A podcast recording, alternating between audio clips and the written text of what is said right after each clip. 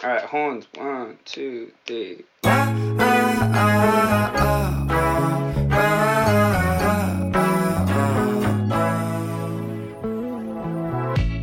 Hello，大家好，欢迎收听最新一期的《出道在即》，我是哈刺。我是小乐，嗯，看到这一期的标题，是不是就知道这一期又是我们小乐老师独创的知网系列节目？哦，我还是小乐老师哦，没错，没错，是的。那今天其实这个主题啊，小乐老师最近的一两年啊，不是了啦，最近一年，在各个这个自媒体的渠道啊，像什么微博呀，什么呃，我们节目里啊，粉丝群里面都有宣传过，说我要做一期啊，哎，来了嘛，这不就是是不是？这期做的是什么呢？叠马仔。嗯，可能应该还是有很多朋友看到这三个字觉得一脸懵，哎，这是什么意思？叠马仔是叠什么马？马什么仔呢？是不是？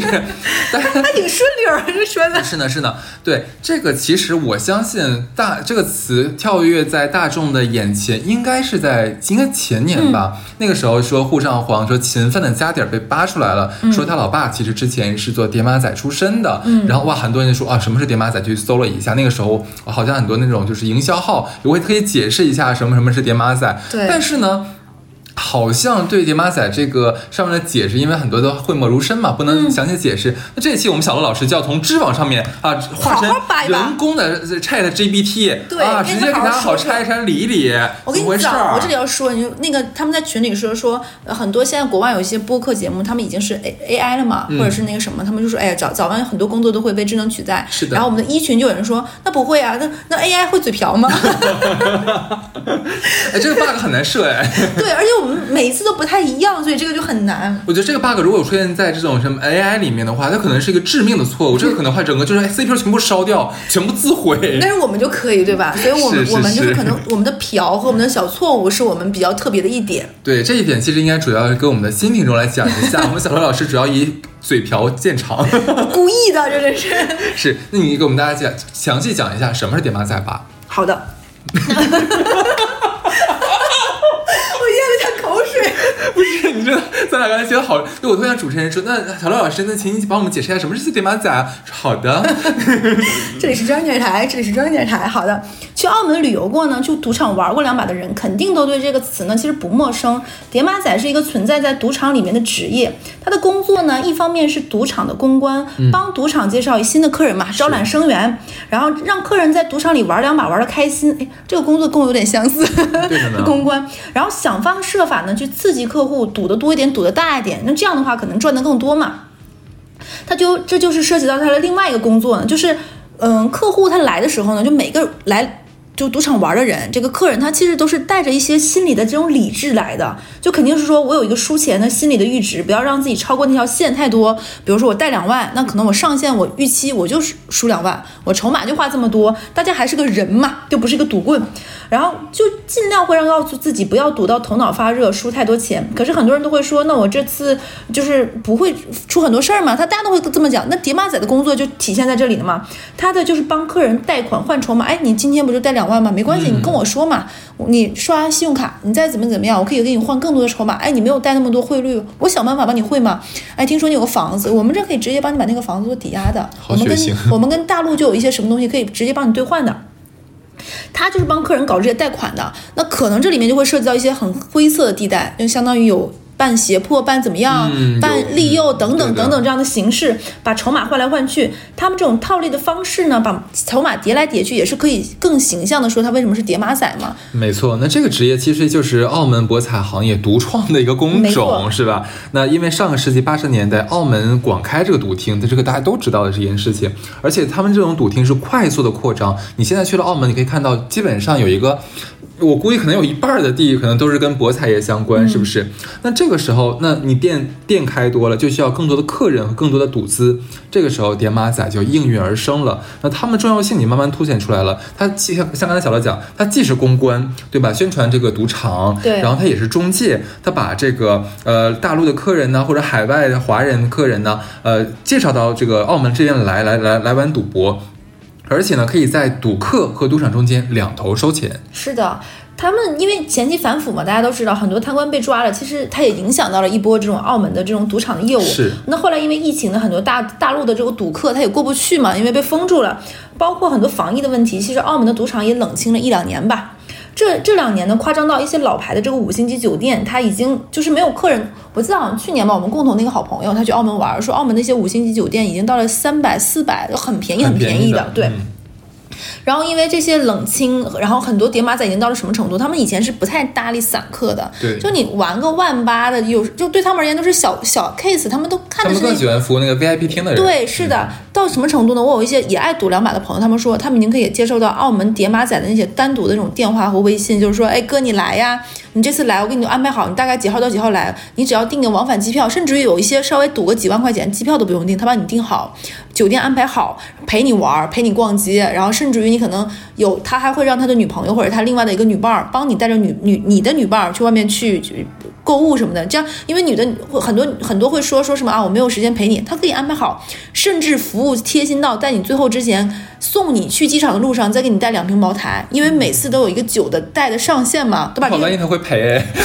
就很有可能，对他就是已经到这种、呃随便你玩儿就到这种局面了。因为在澳门的辉煌时期，就刚刚说，他们是看不上这些散客的。光贵贵宾厅的抽佣，什么叫贵宾厅的抽佣呢？就是自己就是这个叠马仔，他带到贵宾厅的客客人，不管这个人输啊赢啊，只要这个客人在这个贵宾厅里，因为贵宾厅起，我记得当年是二十万，嗯，你只要在这个贵宾厅里消费，就一直你换的筹码的总价值，他按百分之多少就算你的佣金，赚赔无所谓，他就按这个抽佣。还有就是。换钱，什么叫换钱？就是刚刚我们说的，很多客人他兑换筹码，他没有带那么多钱嘛，你想办法给你去做这个的抽成，就这两个钱，他都灌的赚的满钵满金，就已经忙不过来了。为什么？就有很多那种让人觉得富到很夸张那种级别的那种富豪，就包括我们知道的，他都是澳门的，就是这门生意就是一个稳赚不赔的感觉。是的，而且我上次听人说，说澳门只有三类人，第一类的人是开赌场做赌场生意的人，第二类的人是跟就是旅游相关导游这类人，第三类的人是干嘛？是跟餐饮类的人。嗯，说整个澳门基本上就是以这三业的人为主的。是的，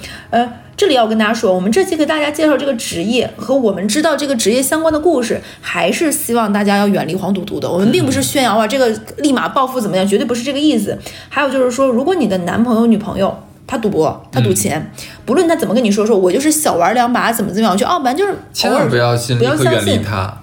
他他们什么下跪啊、发誓啊、哭天相地，就这一套系列的活动啊，就他们都会做的，每次都一样，就跟沾了毒品是一样的。是的，他们会给你什么戒掉，你你要相信我们，就真的戒不掉。还有就是我们其实都是最普通的工薪阶层，我们赚来的每个钱其实都是有数的，嗯这个钱是架不住他们去赌的。不要拿自己有情人水饱或者是自己的恋爱脑帮他们去还钱，说我们共同撑过这一关，未来会更好。永远不要相信这些话，都是鬼话放屁，不可能的。我觉得浪子回头这个话，可能说在很多地方我还是可能会信，但是如果说说这个话的人是毒徒或者赌徒的话，那这个话我是一定不会相信的。大家千万也不要抱有任何的侥幸心理，如果碰到的话，我们就远离他。对，然后传闻当年蔡少芬的传闻啊，为什么会给刘銮雄当小三、小四呢？还小五？反正刘銮雄女人很多嘛。前两天不还有刘銮雄开了一个多小时听证会嘛？包括他卖他那么一堆非常稀松平常款式，都不是什么限量版的爱马仕，就是因为说是蔡少芬的妈妈就是很爱赌博，欠了很多钱嘛，她为了还赌债没办法，所以是蔡少芬的妈妈主动把女儿介绍到了刘銮雄那里的。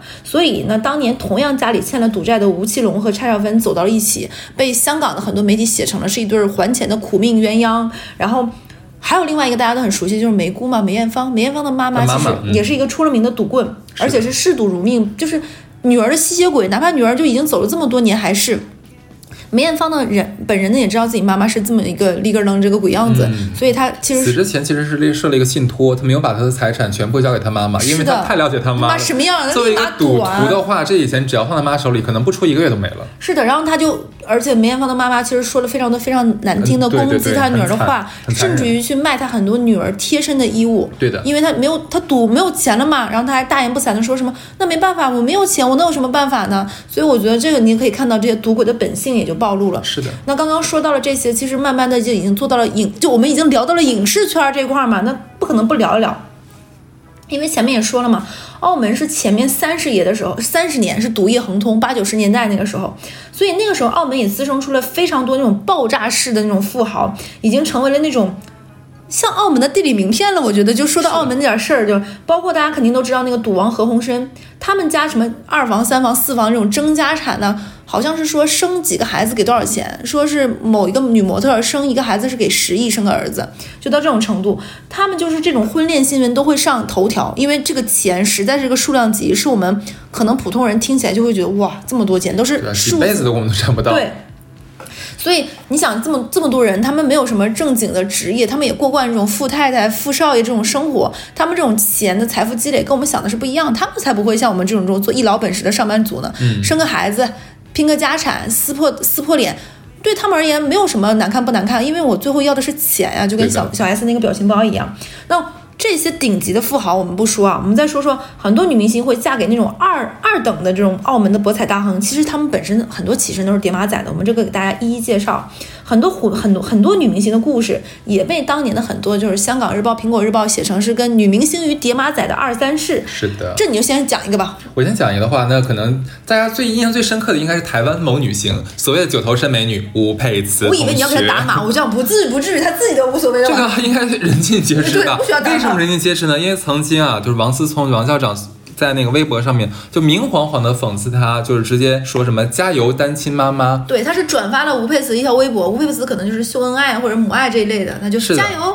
对的，为什么说她是就是讽刺她说单亲妈妈呢？因为呃，这个这个叫什么来着？吴佩慈的男朋友叫什么？叫纪晓波。嗯纪晓波，我如果没有记错，他应该是东北人。我如果没有记错的话，好像是好像是东北人。对，你可以搜一下。我好的对，然后呃，纪晓波其实他就是做这个博彩业的，最早呢，其实应该是在大陆。嗯，然后做这个博彩的时候，他也就是做这个所谓的叠马仔，嗯，慢慢慢慢就积累了很大的一桶金之后，那么他后来的产业就搬到了离就是我们中国大陆其实比较近的一个海岛，就是塞班岛。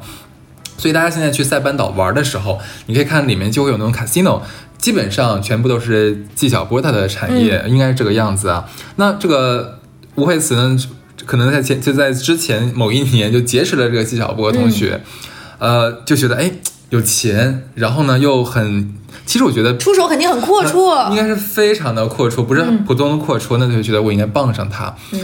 就接连的一个又一个的生了四个孩子，但始终到今天，就纪晓波已经进去了，已经被抓起来进去了，她还是没有就是成为继夫人、继太太。所以就是那个王王思聪那话说的也没错嘛，加油单亲妈妈。对他其实就在讽刺你，就你给人家生了四个孩子了，那但你还是个单亲妈妈，你还是没有名正言顺，你还是不得厅堂的一个、一个身份，其实很尴尬的。对，所以当时就是把基尔伯在扒扒这个人的时候，就是“叠马仔”这个词儿，哎，就跃出来了。嗯，然后这里跟大家说，刚刚哈哈斯不是说他出手阔绰嘛？我给大家讲一个特别呃让我印象很深刻的例子，因为吴佩慈很很多人知道她一点，她除了是九头身美女很漂亮嘛，还有一点就是她是大小 S 的好朋友，还有一点他很出名的一点是什么呢？就是他特别爱说一些无脑言论，就是这些言论就是完全是一看就是说。就是你怎么想的，就是已经稍微是个正常人的认知，说不出来这么奇葩的话。很多人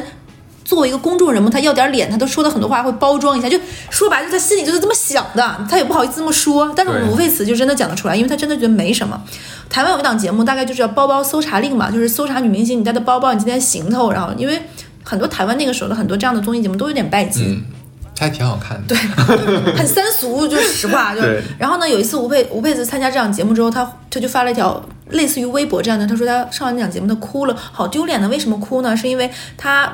包包搜查他那天的衣服什么，他说他自己都不知道这一身衣服这么贵，这么的行头，因为有人被人被人爱着，有人送，自己再也不用过辛苦辛苦赚钱的生活了。我当时把他那条微博还是那个他的什么外网上那个东西嗯贴到我们的那个公众号里，就是很让人觉得嗯。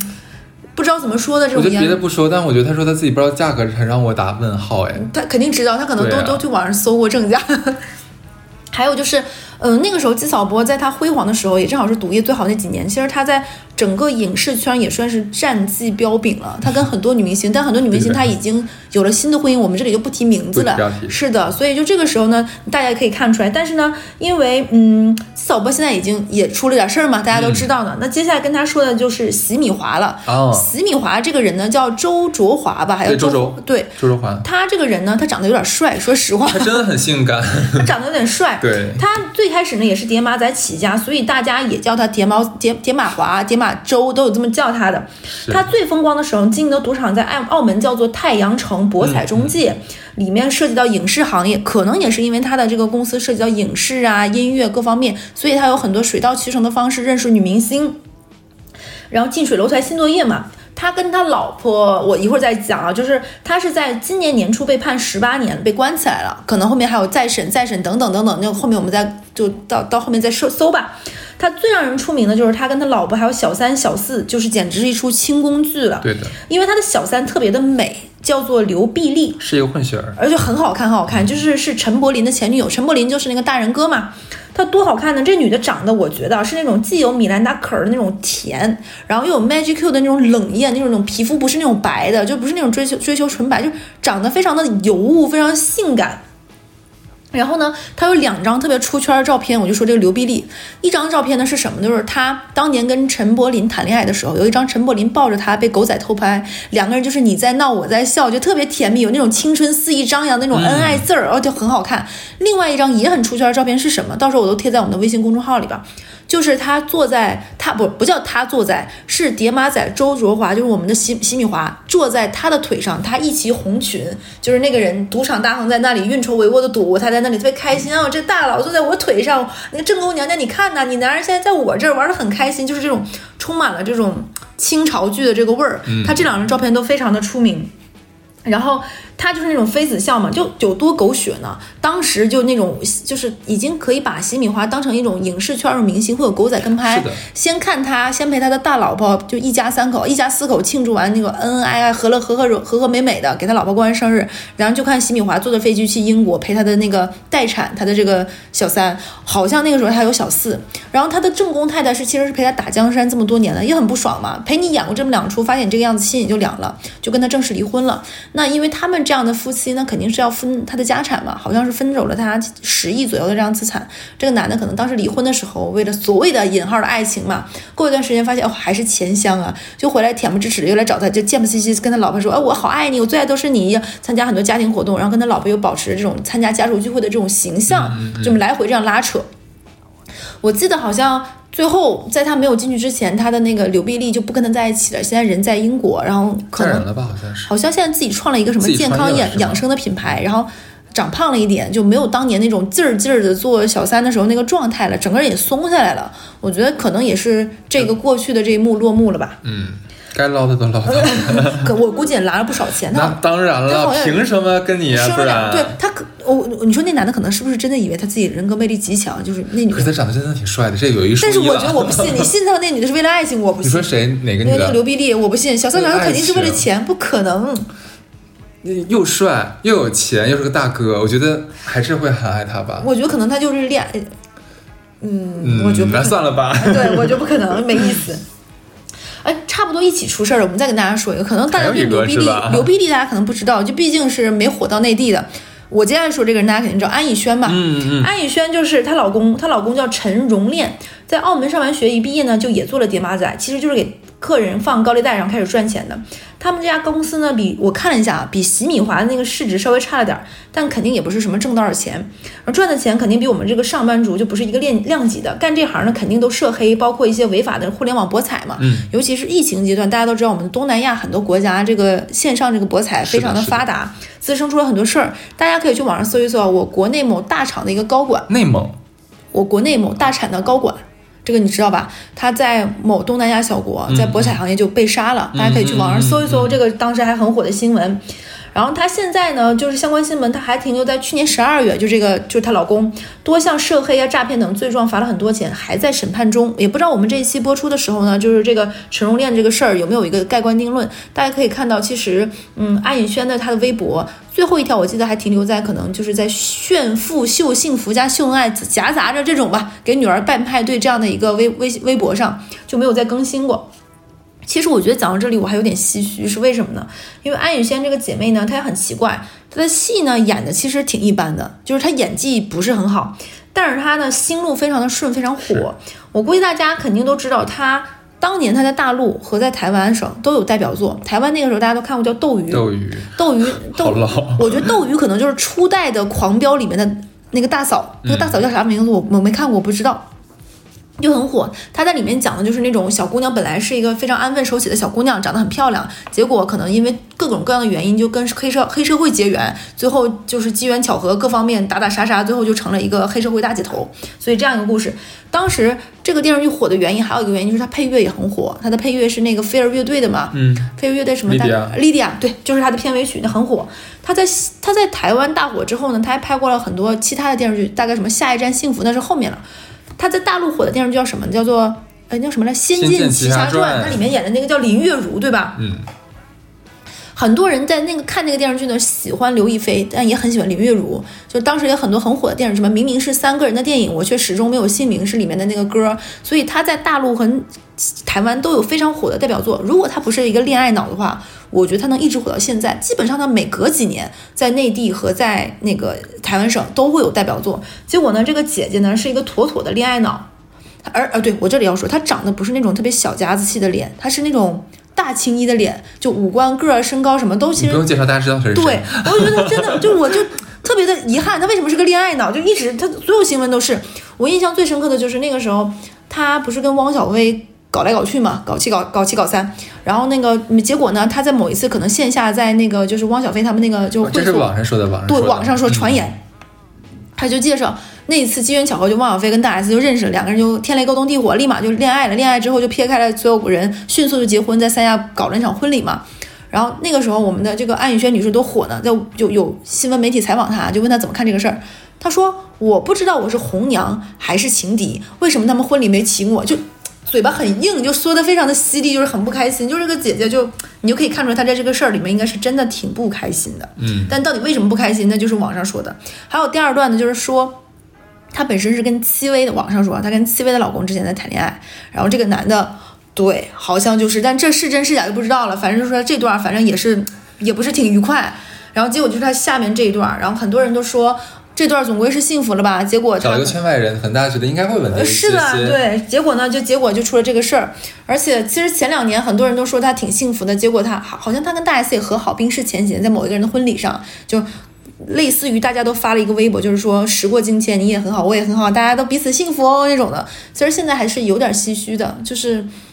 可能真的就是你如果为了豪门而结婚，有的时候就是是手心向上的生活，永远是没有办法幸福的。你永远把这个幸福的主动权其实是交给别人的。你知道你刚才讲就是说刚才说刘碧丽那一块儿嘛，嗯说她为什么会喜欢西米华，然后会不会是呃出手比较阔绰，包括纪晓光的东西。我我刚才你你在讲别的故事，我在反思这件事情。我觉得他们出手阔绰有一个原因，他们可能跟其他的实业家或者富二代是不一样的他们。来钱儿的这个速度，是的，因为他们来钱来太容易太快了。它完全不像说什么制造业或者干嘛的，真的要苦哈哈的要把东西做出来，然后谈客户什么卖掉，然后算成利润，你还要付员工工资，然后处理一大堆税务的事情，嗯，不需要这么麻烦。他们甚至一晚上通过各种各样的方式吧，可能是一些不法的方式，那可能就是百万、千万、亿，这都是有可能的事情。所以呢，这个钱到他们手上的话，你说对他们来说那还叫钱吗？嗯可能就跟毛票是一样的了。那你直接拿出去，你给你撒给这个喜欢的女人，你给她买包啊、买珠宝啊、买什么东西的，她开心，你又不心疼。其实我觉得是这个的，这个是富二代比不了的。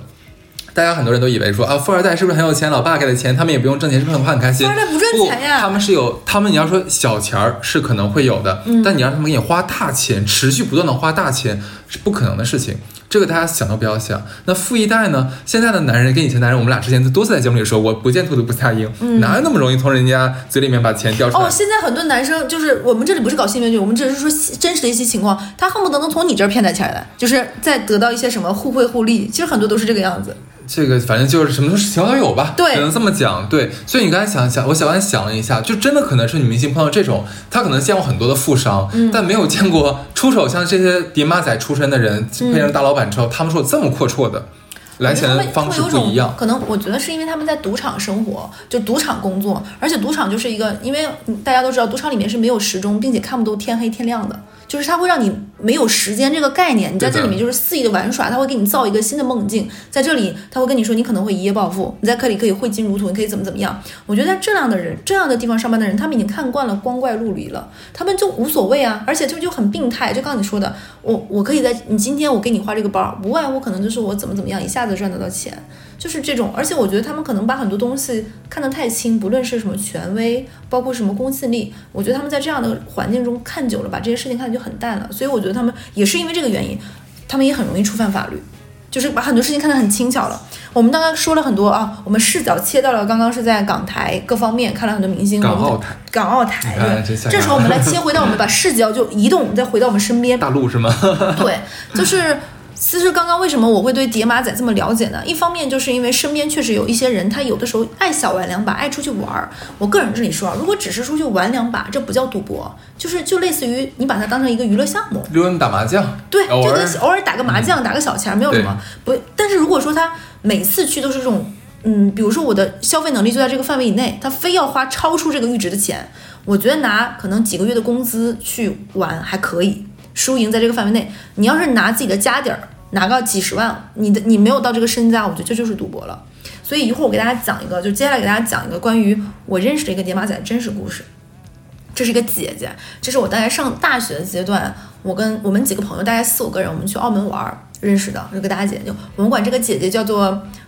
小红吧，红姐吧，叫红姐。你去 VIP VIP P 听了吗？我要给你接下来讲这个故事，嗯，有点曲折，但是嗯，跟大家想的不太一样，它不是一个渣男渣女的故事，呃，让大家失望。好失望哦对，因为我一张嘴，大家觉得这可能要有一个渣的故事，哎，也有的，但可能比较不是那种，快不是重点。对，对，那个我们是怎么认识的？就是我们当时在澳门玩，就上大学嘛，大家去澳门玩，其实还是想着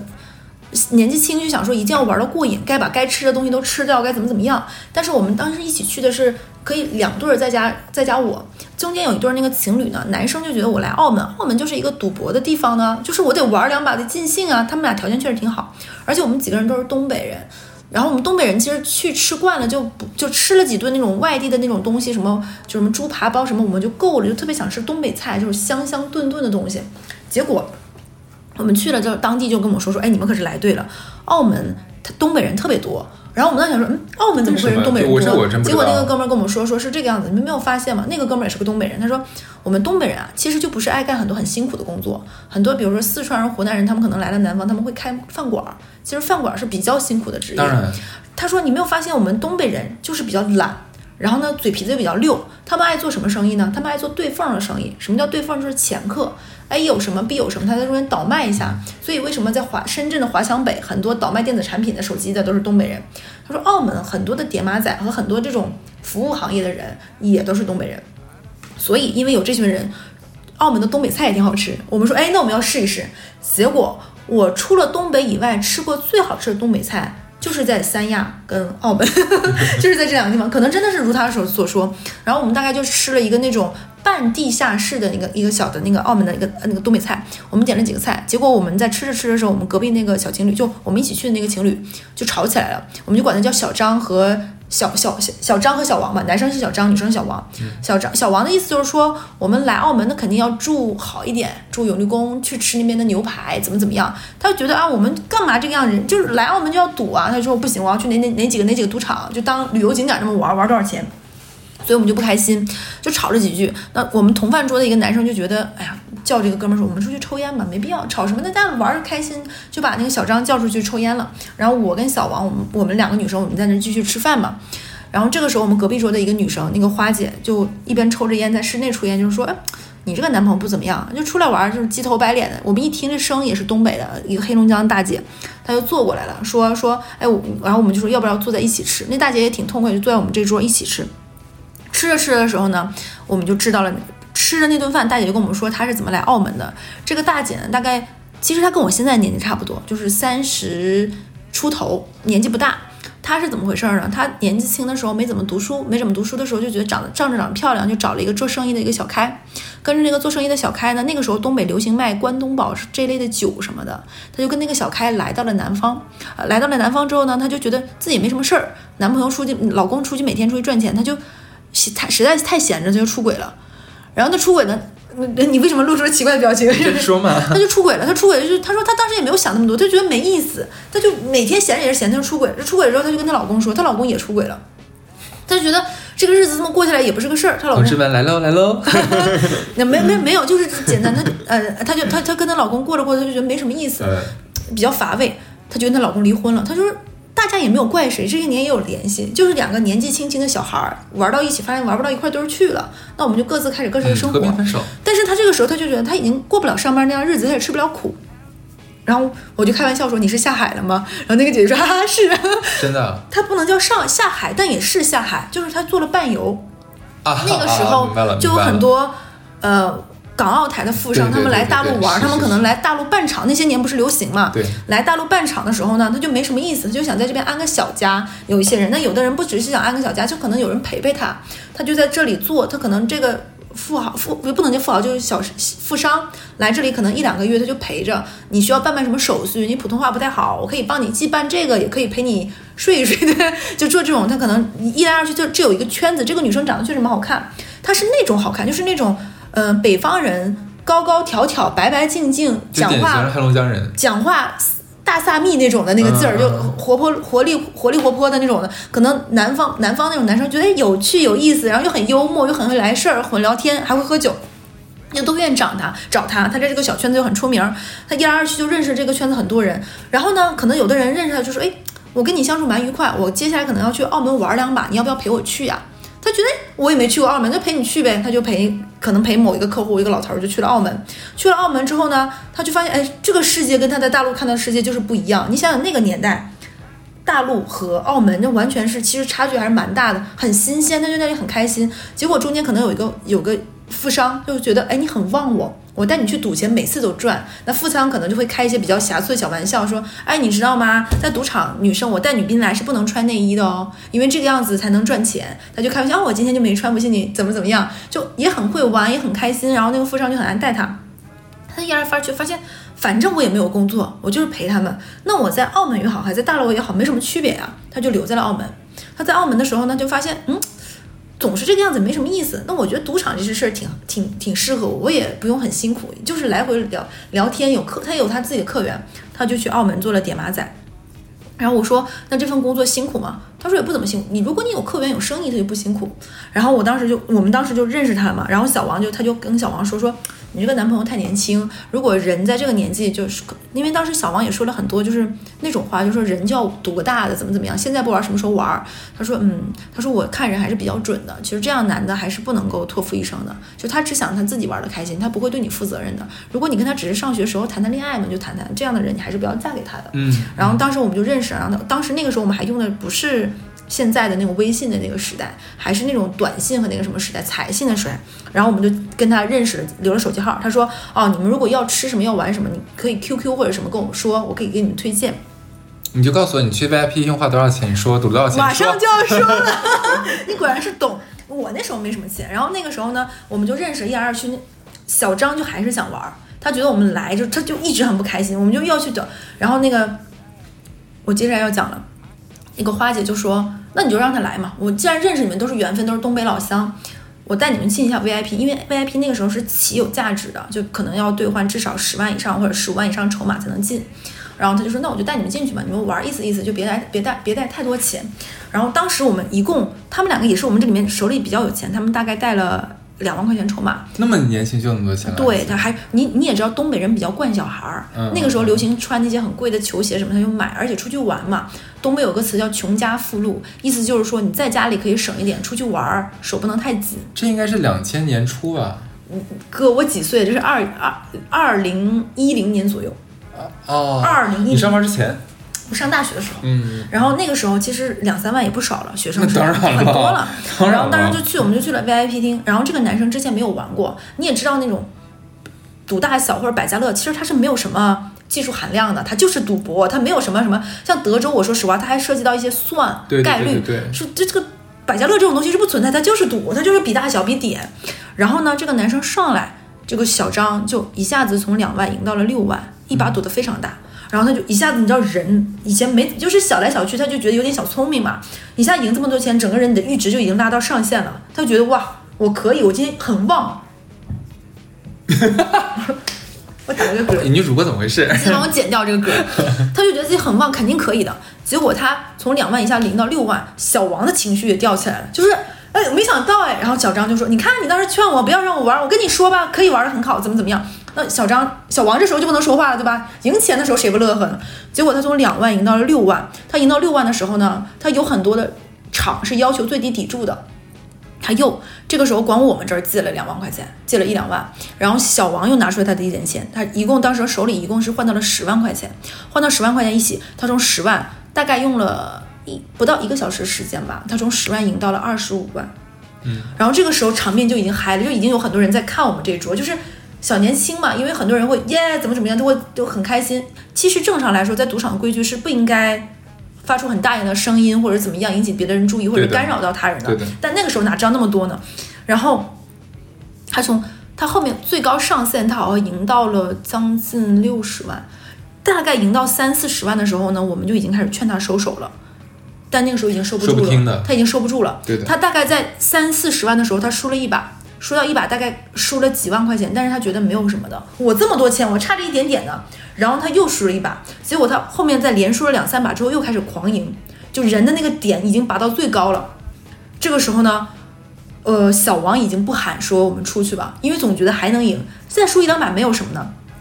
结果后面的时候，我们就大概就那个庄就变得越来越大的时候，他还玩，结果他两把就输没了，两把就输到了他本儿。all in 吗？对，就有一把是基本上全 all in，就把然后大的筹码都换没，然后这个时候我就觉得有点坐不住了，就是觉得有点，就你也知道我这个人，我是连一个视频网站会员，因为我觉得我用不到我都不买的人，就是这个场面，就是我是我是永远不会赌博赌博的人，我已经很难受了，就很想出去，但这个时候呢，我现在回想起来，我们那一刻已经被人盯上了。我现在回想起来是这个样子，就我们这几个人已经被人盯上了场，子吗？对，被场就被旁边另外一个男生的叠马仔盯上了，因为呢，小张带了一块那个年代带了个绿水鬼，哦，对，那个时候就已经被盯上了。就是你想想，就是穿满身行头还不错的一个小男孩儿，大家肯定会觉得其实挺有钱的。然后这个时候我们就已经还没有输完，但你已经上不了这个场的时候，那个爹妈仔盯上我们了，就说你们要不要那个什么？然后这个时候呢，大家那个时候还是不想去呃贷款或者是借钱或者是就是典当的，然后我们又抽了点钱借给他。就是这个时候，我们当时当时我说，我说我手里就这些钱了，剩下就是机票钱。如果这个钱花完，我们就只能住酒店，吃酒店的早餐吃到饱，然后我们就赶紧回去，没有钱了。然后大大家已经算已经是到底底儿了，就只有我、小张、小王我们三个人。结果他把那个输完了，也输完之后呢，那个叠马仔跟他说，你要不要当你那个表？你的表还可以。就明那说个姐吗我们不是另外一个男生，然后这个时候你知道赌场里面的信号是非常差的，嗯，然后我是联系不我我那个时候还不知道赌场里面没有信号，我发不了微信给那个呃短信给那个女生，给那个姐姐。我当时当时我在想说，哎，她怎么不回我？她怎么不回我？我就慌。我打电话的时候就发现我是没有信号的，嗯我就出去了。我出去找那个姐，那个姐没有联系我。说实话，时过境迁，这么多年我再回想。你觉得那个姐最开始带我们进来有多好呢？时过境迁，那么这么这么久之后，我现在再回看，我不觉得她真的是一他们已经经历这么多，他太知道说把你们几个手里有点小钱，又有这么这么想玩的人带进去之后，后面是什么下场？时过境迁，当时我不觉得，当时我觉得怎么办？怎么办？只能找他，他能帮我们一把。我们我们当时已经，因为因为以我这种小农意识的人，我觉得卖掉一块手表，我是心里过不去这关的，我我是很难受的，你不懂吗？卖你的，你怕啥？我 很难受，我就觉得不知道接下来要怎么收场，你知道吧？我脑子里面已经跟我小的时候怎么收场？不带手表回来怎么收场？我跟你说，我小的时候看到非常多奇怪的电影，我感觉想想小张这种人会不会真的像姐姐说他是个变态，最后把我们俩卖掉？我我脑子里开始想这些了。我跟你讲，我就想会不会他完蛋了？就接下来我们就会被抵押在。我当时真的这么想，我们会不会卖卖在澳门，然后就是器官也会卖？卖哪儿呢？这上上哪儿卖去啊？我当时就害怕呀，我想说会会不会逼我下海的那个？我跟你讲，我想的可你说的时候还挺兴奋的样子。我当时可害怕，我跟你讲，我而且我这个人是那种危险意识很强、很敏锐的人，我就跟那个姐姐说，那姐说没事儿，她当时跟我说是没事儿，你你们看着不行，你再跟我说。然后后面我再打他再联系不到，等到最后小张是把他的手表也卖了之后这，真卖了，真卖了，不光卖了手表，他我们当时他女朋友手里的所有钱都都给到了，就已经能把那个时候那个时候学生还能办信用卡，已经把卡都刷坏了，说实在不行了，我我开始在在想说怎么办，我感觉回不去了。然后那个时候你你变换很多钱的方式也没有那么的发达，也不知道怎么办。这个时候我再给那个我们在给那个花姐打电话的时候，已经是已经是真哭，不是哭腔了。然后那个花姐说，花姐说，花姐花姐说你等一下，我们来。最后是那桌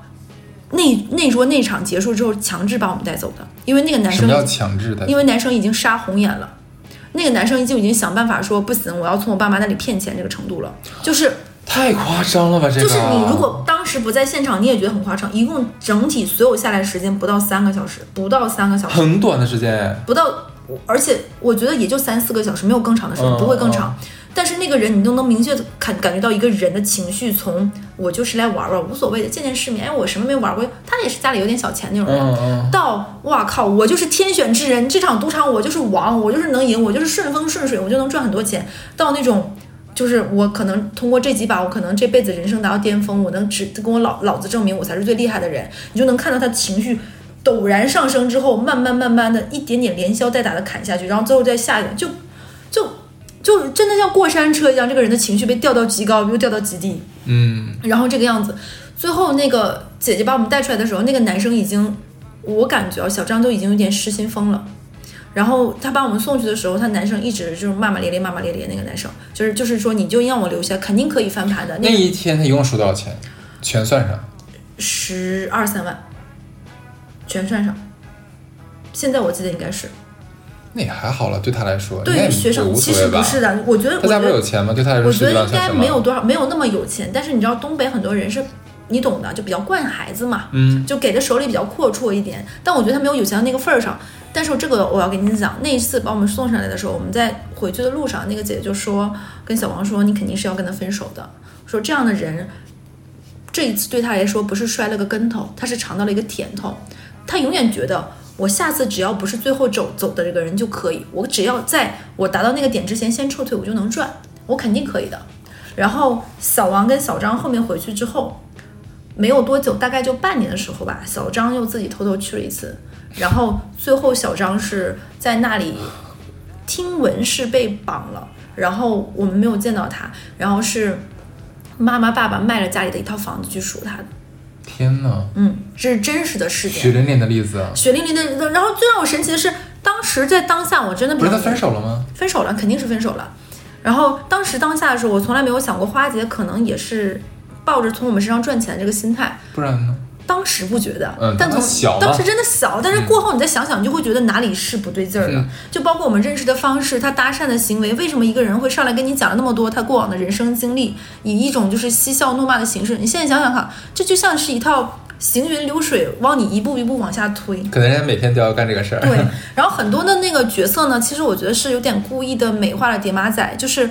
好多年前，大概几年前吧，就是白百合拍过一个电影叫做《妈格妈妈格式作成》，大概是这个。他白百合在里面就讲的是一个叠马仔，我到时候把这个贴在我们的收呃 show notes 或者是我的微信公众号里吧，我们的给大家介绍一下那个。他电影里面这个女生还是一个就比如说比较有温情的一个角色，但其实很多人如果把这个东西当成角职业，他就可能没有温情那一面了。再跟大家说啊，在我们之前做转笔时间档节目的时候呢，其实我哎，们这笔时间在哪听来着？网易易云音乐 那十期大家可以听。其实我们当时在策划这档节目时，我们都想很想找一些人，他们的人生经历过很多种种，然后在这一些人生种种的时候，他们是如何面对他们那个挫折去怎么转变过来的？对，嗯，当时我们在跟哈，我跟哈斯在做选题的时候，我们就想每一期都不一样嘛，对，雄心壮志，我们想了不同的人。然后我当时就跟哈斯说，我通过我的一个朋友认识了一个，嗯，他是一个赌博的人，嗯但是他输他他之前赌球，然后输了很多钱，但是他现在戒赌了。哈斯跟我说，是不是你应该很慎重一点，因为其实人生还很长，你不确定到后面人生还会不会。对，然后我觉得其实哈斯说的也很有道理。我把这个故事放在这里，今天给大家讲一讲，他没有放在那个我们的那个转笔时间里。嗯他是什么情况呢？他是一个上海土著的男生，嗯，他当年的时候刚毕业，就是家里没什么钱，但是就不缺钱，自己在一个相对稳定的国企的那种 IT，那可能国企的 IT 没有 IT，就是大厂的 IT 赚的那么多，但在国企里面收入还算可以，加班会有加班工资。他跟他老婆是两个上海人，就是工作生活都比较稳定，一老本实。他就觉得生活有点没意思，就是上呢上不去，然后呢平时日常过得又比较平淡，他就很闲。而且他说国企的生活，这个男生我采访的时候他这么说，他就想说，哎，正好他他很爱看足球，他觉得自己对足球也懂点儿，然后人又挺幽默，很聪明。他就有的时候会朋友会问他，大家有个小群就会说，哎，今天赌球你怎么看啊？胜负平，比分输赢，他每次都能猜对。他觉得，哎，那我为什么不赌球，赌两把试一试？他后面开始就开始赌足球，而且他在赌球之前呢，他还玩德州，他觉得自己德州玩的也还行，能控制住自己是一个是个有点聪明的人。对我是一个没有瘾，但很享受赌博这项娱乐的人，是不是这句话的时候，我没有演这句话的时候，我就觉得哈哈哈哈哈哈。是不是很多人都是这么自己骗自己的？然后他觉得自己肯定可以的，他就开始先赌球，赌球赌着赌着之后呢，他发现自己越赌越大，直到他有一天，他跟他的朋友开始借钱，他跟他朋友借钱，他没有说他赌，他说：“哎，我最近看上一只股票不错，但我手里的钱不够，你先借我一点。”他用这样的方式呢，管自己的好朋友借了十来万，全部用在赌球里，全部都输掉了。你看看，而且那个时候有一个类似于叠马仔一样哎，的人。我问题，他为什么要借钱赌博呢？他应该是有钱的呀，他手里没有那么多钱，他因为他很多，因为上海男人嘛，十很多几万，很多男人还是很顾家，钱可能就归老婆管，对吧？手里没有那么多现现钱，嗯，他就借了，然后借了之后他发现他还不上，这时候他的朋友还不知道他赌钱，以为他只是炒股，觉得啊可能炒股亏了慢慢还。结果有一次呢，他们好几个朋友私底下聚会，他就哭了，他说跟你们说实话吧，我就是赌钱了，赌赌博了，我这个一定会想办法还你们。结果这个男生说是这么说，他后面又赌了。他赌完之后，他发现他这把输的特别多，他贷款了。因为这个在赌球和这方面，他有一个人类似于叠马仔，他会跟你说他像做庄一样，哎，我帮你换，怎么怎么样，是一样的形式。然后这个男生呢，就又输了一把，他这次输的多，他这次一次性加，他借了很多微利贷。前些年还流行那种不能叫不能说是叫微利，但是就是那种小微贷款，还有还有那种消费金融，他借了很多钱。那个时候呢，国家在这方面管控相对来说没有现在那么严。现在是你借了 A 的这个贷款，你是借不了 B 的这种、嗯这种小贷。嗯，他当年是可以借好多家，他那个时候包括他还因为他有公职嘛，工工工工作嘛，他还可以借工薪贷。工薪贷的话，可能就利息低，他借了大概小一百万，他借了这小一百万的钱全部用来赌了，天哪，他全部用来赌之后全部亏了。嗯，他亏的时候，他第一件事情他没有跟他老婆说，他不，他觉得他跟他老婆说，他老婆跟他离婚呢。他那个时候他老婆刚生了第一个孩子，他觉得这是对他老婆的，他是作为一个男人他的担当，他不能跟他老婆说，他跟他他爸妈说，他妈爸妈内心也很崩溃。你想想，普通的工薪阶族的父母手里的全部储蓄也就这么多钱，对不对？不是中国有几家人手里有一百万现金，就你随时能调出来的？，对，爸爸妈妈呢管亲戚朋友借了点钱加手里的钱，因为前些年他结婚给他买房也是需要钱嘛，帮他把这一百万窟窿，他也是指天发誓给父母下跪各方面，我肯定不会再赌了，我一定会。然后呢，事情就是刚刚我们说的，大概他也就忍了小半年吧，因为他又回到了一成不变和简单生活，甚至于我想说，这一次他输了一百多万，没有给他造成什么很大的教训，还上了，对不对？他觉得没有什么事儿，他就他就过去了。结果呢，他又想赌。这次呢，他觉得手里，因为母亲也会，父母也会管他，老婆也会管他，他就只能小赌。你知道他到什么程度了吗？他不光赌足球，他连乒乓球都赌，他连很多那种乒乓球有赌我当时，我当时，我头一次听说。我我跟你露出了同样的，他什么球都赌，他已经到了连这种都赌，而且很很小国别的，是不是觉得已经离谱太了？离谱了吧？很离谱不是他哪里找到的呀？对，我当时在说，我但是你想想，我专门时间嘛，我采访他的时候肯定很严肃，对不对？当然了很认真的听。但是就很多这种，你就觉得不可思议，你在说些什么？他连那种很小国别的那种比赛，嗯就奥运会上，你可能都都没听说过，他都他也赌，然后连游戏他都赌。他这一次大概输了两百多万，他加在一起输了三百多万。哎呦我的天哪！两百多万这个窟窿，他妈也是补不上了，他妈就崩溃了。他妈说：“儿子这也帮不了你，怎么办吧？”然后他就跟他老婆也说，他老婆也很崩溃。他老婆之前是那种有点肉肉的女生，就是那种呃胖胖乎乎、有点可爱的那种性格。经过这件事情，他老婆现在瘦的跟麻杆儿一样，就是从一个有点丰腴的女生瘦到了一个那个，其实打击也很大嘛。他当时他说老婆也不爱笑，也不爱打扮，也不爱那个什么。然后他跟我说，他说他这一次他发誓他能戒赌，因为他看到他小小的孩子，包括他老婆这个样子，他觉得他太痛苦了。他说他这辈子都没有办法原谅他自己。我虽然心里是觉得希望你能够越来越好，但是又觉得你上一次也是这么说的，那一百万的时候，嗯这两百万的时候，嗯，我说那你现在有多长时间？他说一年了吧。然后他说他现在压力很大，因为欠的钱非常多，也卖到了一套房子，而且利息也很高吧？很高呀，他是卖掉一套房子，对。啊然后他说他现在就他觉得他要过这种节衣缩食，他已经他已经把房子卖掉，然后把窟窿堵了是吧？堵了一部分，上海的房子还还不了两三百万吗？因为他很他他自己的一个房子也有贷款呀，哎呦我就是这种，哎，就是他现在那个日子，他说他说他很痛苦，然后看到他老婆跟着他一起吃这个苦，他心里特别难受，孩子也跟他受这个苦，然后再加上他这个事情呢，让爸爸妈妈也很受伤，然后他的公婆也一直劝他女老婆跟他离婚，他自己也很难受，但是。就像我们跟你聊的，为什么没有把这个故事放在转笔时间？其实我我希望这种在告诉大家，其实劝诫大家，你要是你要停下来，如果你走错一步，你后面又那个什么，但是我当时小乐想做的时候被我拦住了。就是也会很担心他会不会有一天再手痒再去赌博。嗯，这样的话，那我们这期节目，就我我录了他那期节目算什么呢？对？对，就是会会很担心，会不会有一天有人在我们评论区说，这个人我知道，他后面又赌了，其实他没有做到。其实我又觉得会不会，哎呀，所以我们不太想做就是关于赌徒啊、就是吸毒的人啊，他们成功之后怎么怎么样？就是我当然相信一定会有人成功的戒掉了。但是呢，我我我跟小罗，我俩无法分辨，无法辨别，因为他这个怎么讲，就说谎啊，或者说是你知道，他这个这个毒和赌就跟魔鬼一样，